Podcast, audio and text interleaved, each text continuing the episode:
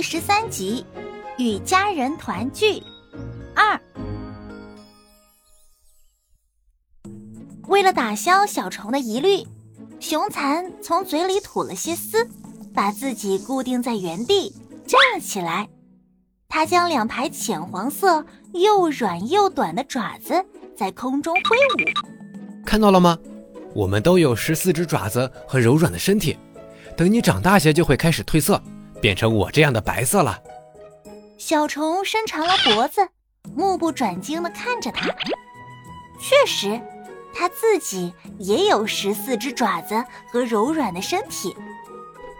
就在这时，刚才不知道什么时候走开的雌蚕带着一个黑色的小家伙走了进来。这个小家伙比小虫个子大些，但黑瘦的身体。和满身的绒毛几乎跟小虫长得一模一样。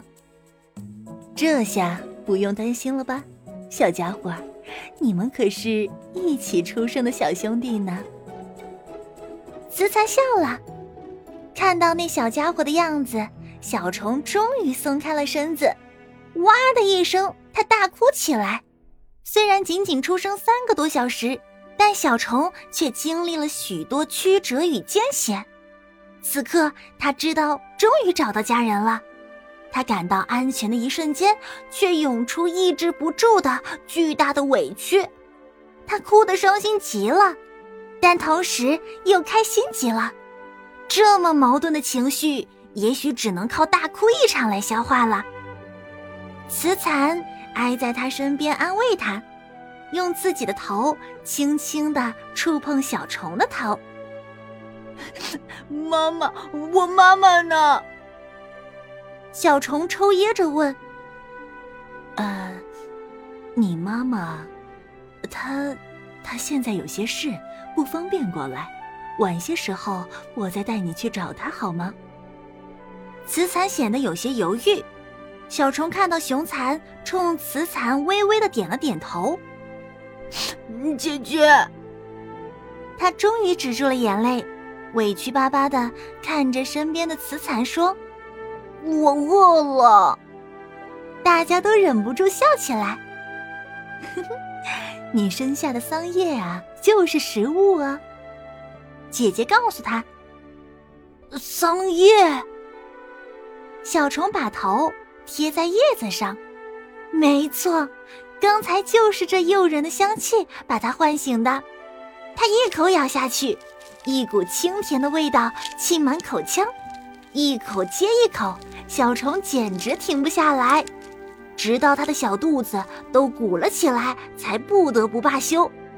他这才发现自己几乎吃掉了一小片桑叶。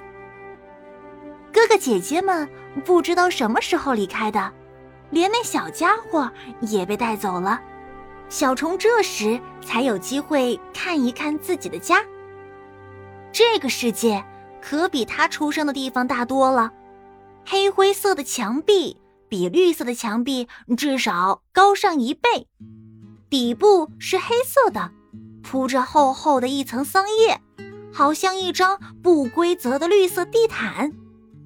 中间有一面白色挡板，比墙略矮些，挡板的两端离墙壁还有一大块缝隙。嗯他们应该就是从这缝隙中出入的吧？小虫并不敢贸然过去，它翻着肚皮躺下来，继续回味重生第一顿美餐的余味。什么时候再见到十一和六十八，应该送给他们一些桑叶尝尝。呃，苍蝇翅膀实在是太难吃了。小虫有些想念他的两个蚂蚁朋友。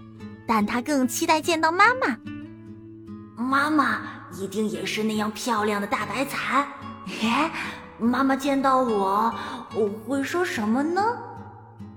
想着想着，他便打起了瞌睡。小虫睡得很轻，他隐约听见一些细细碎碎的声音，便一激灵爬了起来，这才惊讶的发现。他身后密密麻麻的，站满了和他长得一样的黑色蚕宝宝，它们都在看着他，小声的交头接耳，并且看起来都比他的个子大一些。他就是新来的那只，肯定是他，不然还有谁呢？你看它的肚子可真滑稽，它将来肯定是只懒虫。我看它就是个饭桶，你们瞧它多能吃。嗯，你们好。小虫用蚊子一样的声音向大家打招呼，它害羞极了，可是没有一只蚕搭理它。蚕宝宝们开始陆续的进食桑叶。交谈声渐渐小了下来。一龄蚕都到齐了吧？一只成年雄性蚕站在蚕宝宝们的后面，大声说：“进食的时间从现在就开始了，大家慢慢吃。我再重复一遍，不要争抢，不许吵闹，没有允许谁也不许离开这片区域，听到了没有？”